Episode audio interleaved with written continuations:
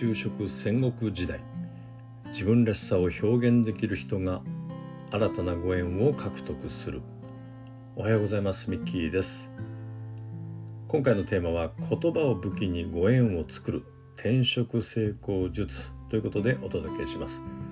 今日3つ目のねご縁シリーズということで、えー、ご縁シリーズ完結編と言いますかね。今日の話の完結編ということでお届けします。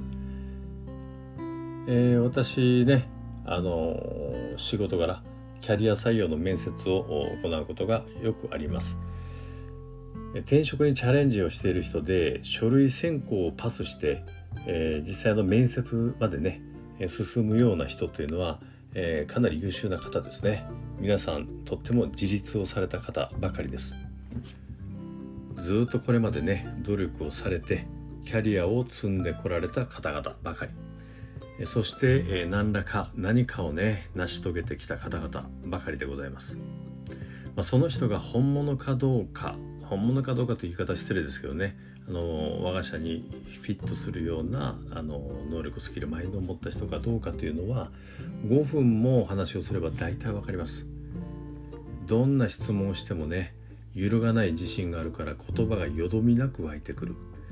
まあねあの流暢という意味ではないです。拙い言葉でもやはり自分の思いがどんどん溢れて言葉が湧いてくる。そんな感じですね。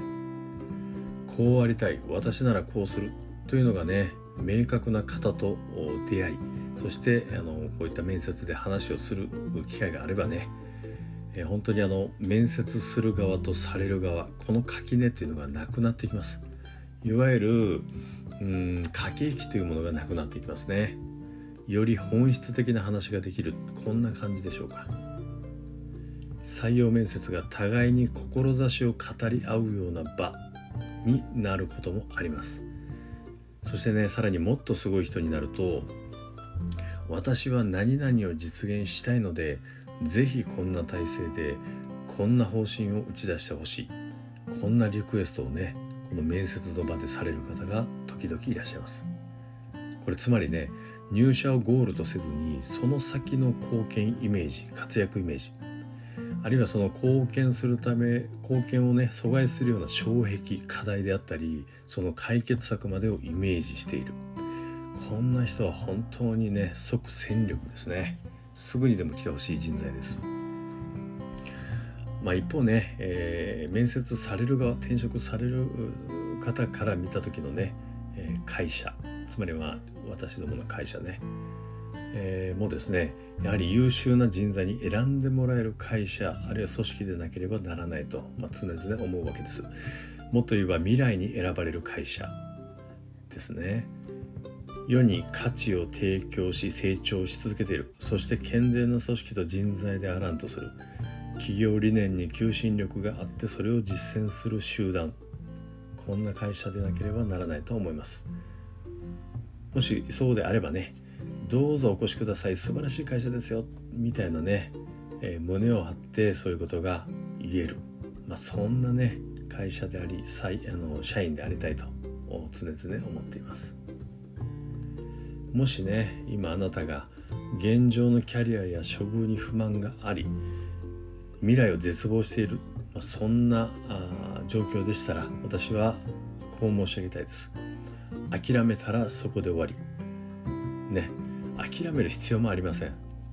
なぜなら時代は大きく変わっていきます。昨日まで信じていたものが明日から何の価値も生まなくなる。多くの作業は機械に置き換わり人は人にしかできない仕事をする、ね、だからこれからね思考の時代に突入していくと思います。日々私も試行錯誤の連続で正解なんて分かってはいないんですが、まあ、とにかくね学んで実践して発信をしていくこの繰り返し。まあいわゆる会社もねライフワークも一つのこうビジネス道場。まあこういった道場に通っている感じですね。さあ同志の皆さん100年に一度の大変革時代です。楽しくしなやかに一緒に手を取り合ってね乗り切っていきましょう。ということで今日は、えー、ご縁シリーズということでご縁をという言葉をねキーワードに3つのエピソードをお話ししました、えー、もしこのお話にね、え共感いただけましたら是非いいねボタンの方お願いいたします。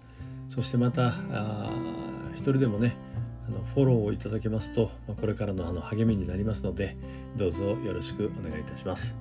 今日も最後まで聞いていただきありがとうございました。いってらっしゃい。ミッキーでした。